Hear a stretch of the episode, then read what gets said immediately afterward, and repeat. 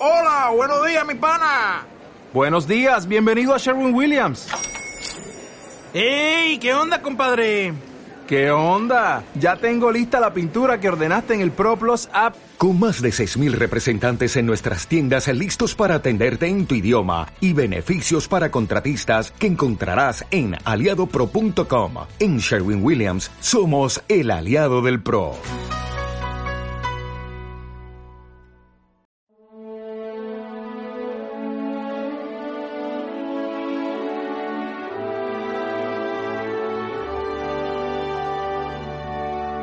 Hablaba del niño a todos los que aguardaban la liberación de Israel. Ayer, ¿os acordáis? Considerábamos ese encuentro de Cristo con el anciano Simeón y hoy también hay una mujer anciana, mayor, que también tiene ese encuentro con Cristo y que ella lo que hace es hablar a todo el mundo y decir, oye, a todos los que aguardaban la liberación de Jerusalén, es decir, aquellos que entendían que el Mesías tenía que venir, que los deseaban sinceramente en su corazón, les hablaba de su encuentro con Jesús. Mirad, hacer apostolado no es dar doctrina. Hacer apostolado no es querer dar un ejemplo y, sacar moralmente a la gente adelante, porque la moral efectivamente es parte de las consecuencias de nuestra fe. Pero la moral no, no es lo más importante de nuestra fe, sino que realmente hacer apostolado es provocar un encuentro con Jesucristo. Es como el torero que pone el toro en suerte para que después ya el toreador pues sepa cómo manejarlo. Y nosotros lo que tenemos que hacer es saber provocar que la gente se pregunte por Dios, que la gente pueda comunicarse con Él, que la gente tenga un diálogo. Y ya Dios, por supuesto, es el que hace todo. Tú nada, un instrumento como mucho y a veces como un poco torpe. Y pues esto es lo que hacía esta mujer. Le contaba, oye, que he estado con el Salvador, que ha llegado la liberación de Jerusalén, que es un niño, que se cumplen las profecías y además me ha llenado el corazón y estoy completamente feliz. Haz la experiencia.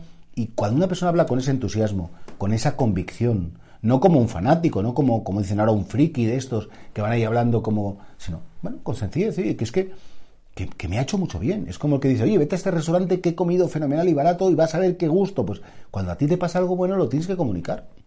Como es lógico, porque si a los que quieres no comunicas las cosas, es que no les quieres. Porque no quieres que se lo pasen tan bien como tú, que disfruten tanto como tú. Y por eso para un cristiano hablar de Jesús, para un cristiano hablar de su fe con naturalidad, sin ser pesado, repito, sin dar sermones, sin dar consejos, sin dar mm, como poniéndote en superioridad de nadie, no. Contar tu experiencia. Decir, Señor, pues, pues mira, ahí está, y lo quiero compartir porque cuanto, además, lo sabemos bien, la fe, cuanto más se comparte, más crece.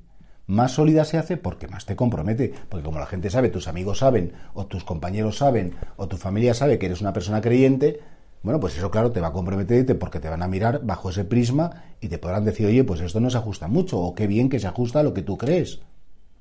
Por eso, pregúntate si tú sabes transmitir tu fe como algo que te ha sucedido, que te resulta maravilloso, que te llena y sobre todo algo que deseas que pase a los demás.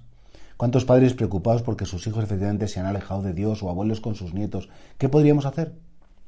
Rezar, por supuesto, y a vez contar de vez en cuando que el encuentro con Jesucristo es lo más importante, lo más grande y lo más maravilloso que nos ha podido pasar en nuestra vida.